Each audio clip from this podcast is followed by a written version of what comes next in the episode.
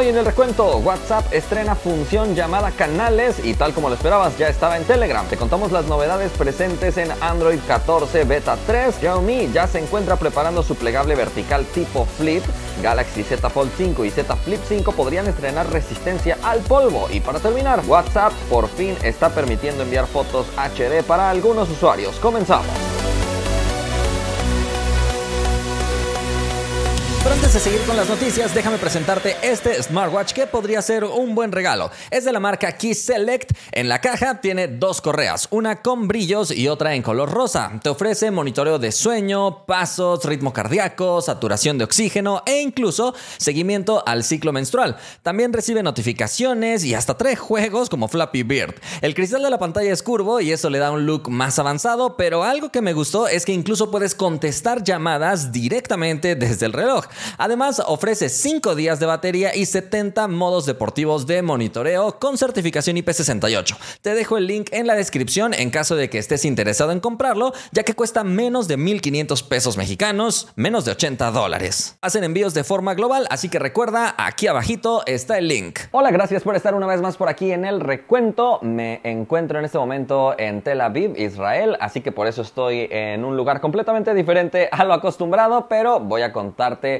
las principales noticias del mundo de la tecnología de los días recientes. Muchas gracias, por cierto, a todos y cada uno de los partners que nos están apoyando durante este tiempo. Asegúrense todos también de seguirme en todas las plataformas sociales para que siempre estén al día en el mundo de la tecnología. ¿Qué les parece si me acompañan a revisar los resultados de la encuesta pasada? Te pregunté, sin importar el dinero, ¿comprarías las Apple Vision Pro? Participaron más de 39 mil personas, 75% dice que no, 25% dice que sí. Pablo Antonio dice si fueran igual de prácticas como un par de lentes comunes sin pensarlo. Jaircito dice esperaría hasta unos años para cuando ya esté más o menos bien desarrollado. Y finalmente Elian dice la verdad sí, me encanta probar tecnologías nuevas y esta vez no será la excepción.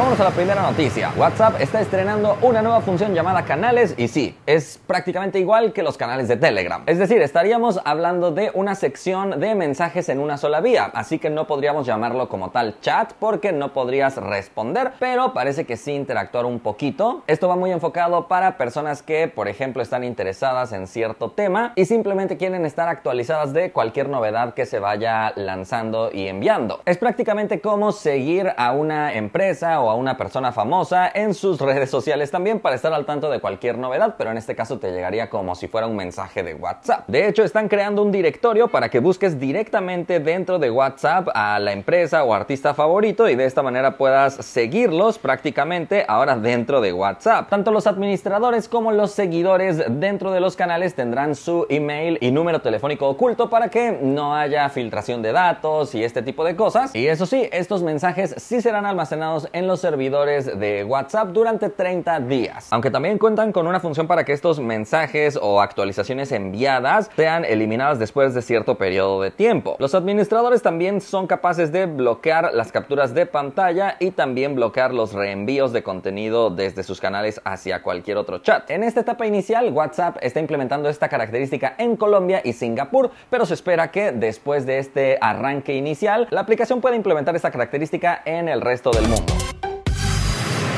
Vamos a la siguiente noticia. Déjame contarte algunas de las novedades de Android 14 en su beta número 3. Estas son algunas de las novedades que ha dado a conocer el sitio 9to5 Google, quienes ya han tenido acceso a esta nueva versión de Android que, como su nombre lo indica, está en una etapa de pruebas, pero posteriormente llegará a, iba a decir el resto de los usuarios, pero desafortunadamente a muy pocos usuarios. Para empezar, tenemos una nueva animación de carga, así que ahora cuando conectas a cargar el celular, en la esquina superior derecha aparecerá la batería y el porcentaje rodeado con un pequeño contorno. Además, ahora cuando quieras acceder a algún atajo de la pantalla de bloqueo, vas a tener que mantener presionado sobre estos atajos en vez de simplemente deslizar desde el atajo hacia otro lado. Y ya que estamos hablando de la pantalla de bloqueo, también vamos a estrenar nuevos relojes muy parecido o inspirado a lo que veíamos con la actualización más reciente de iOS o con la versión pasada de la más reciente para ser demasiado exactos. Así que ahora tendríamos diferentes acomodos y estilos en esta pantalla de bloqueo dependiendo de lo que el usuario guste. Así que estas serían las tres principales mejoras en cuanto a características visuales que encontraríamos en esta nueva versión de Android.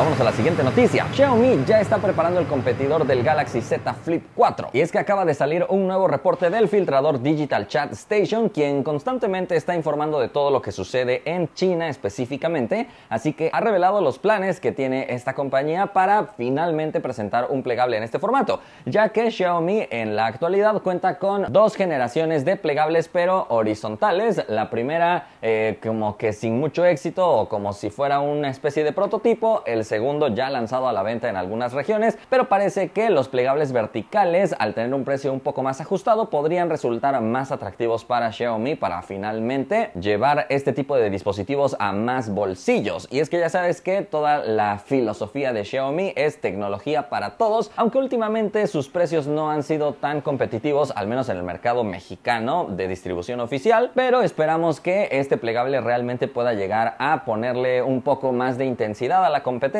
ya que en la actualidad yo creo que Samsung domina por completo el mercado plegable, aunque ya se le ha acercado muy fuerte el Motorola Racer 40 Ultra y el Oppo Find N2 Flip, dos de los plegables que pueden llegar a competirle de buena manera a este plegable de Samsung, pero veremos si Xiaomi también es capaz de competirle de tú a tú a Samsung en este apartado donde la compañía coreana ya tiene muchos más años de experiencia.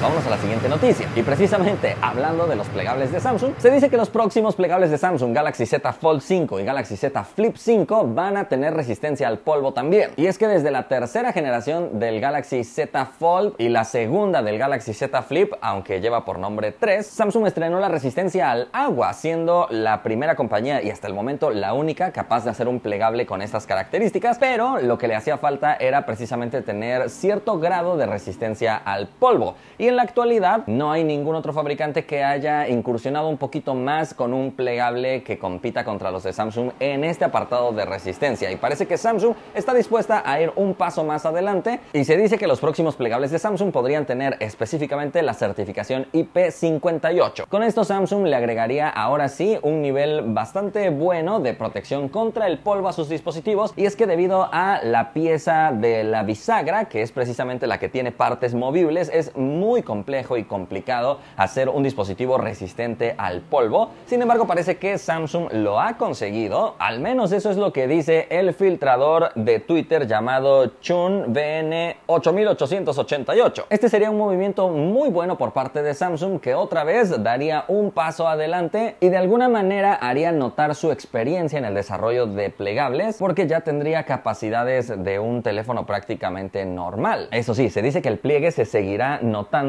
aunque se logrará reducir en un 15% según estimaciones de estas filtraciones, pero todavía sería mucho más visible que los pliegues que encontramos en equipos como Oppo, Huawei y otros que han mejorado mucho en este aspecto, pero no tanto en el aspecto de resistencia. Así que vamos a esperar porque ya queda poco tiempo para que conozcamos estos nuevos plegables de Samsung que recuerda que serán presentados durante el Galaxy Unpacked que se celebrará a finales de julio. Y vamos a la última noticia. WhatsApp por fin va a habilitar una de las funciones que todos queríamos. Se trata de poder enviar fotografías en alta resolución a través de su aplicación. Aunque en la actualidad de cierta manera ya se podía hacer si seleccionabas la fotografía como archivo en vez de como imagen, pero era un proceso un poquito más largo y no todos lo conocían. La mayoría de personas al enviar fotografías en WhatsApp simplemente las selecciona y le da enviar y ya está. Esto provoca que WhatsApp las comprima y pierdan bastante calidad, de modo que si quieres ver algún detalle adicional haciendo zoom ya se empieza a ver muy pixeleado, pero ahora WhatsApp ya está probando en su versión beta un botoncito que permitiría habilitar el envío de fotografías en alta definición. Específicamente sería la versión beta de Android 2.23.12.13 y de iOS 23.11.0.76. Cuando algún usuario envía o recibe una fotografía en HD, también se agregaría un indicador en la miniatura de esa fotografía para hacer notar que se trata de una foto de más calidad de lo normal. Por ahora está en una etapa de pruebas y se dice que incluso en iPhone se está mandando en una resolución no tan elevada como se está mandando en los Galaxy, que son dos de los dispositivos donde se ha llegado a probar esta beta. Pero repito, apenas está en una etapa de pruebas. Lo que sí queda claro es que no se envía en resolución original, sino que también sufre una compresión, pero no tan grande como la que sufren las fotografías que no tendrán activada esta opción. Así que creo que está bastante práctico el hecho de poder poder enviar fotografías con mejor calidad a través de WhatsApp, ya que creo que es una herramienta que muchísimos utilizan para compartir sus fotografías. Así que bueno, con esto estamos llegando al final del recuento, pero no nos despedimos sin antes agradecerle a todos nuestros fans. Muchísimas gracias por formar parte de este grupo que nos apoya constantemente. Si alguien quiere ser fan o partner del recuento, puede pulsar el botón unirse al lado del botón suscribirse en el canal de YouTube. Nos vemos la próxima.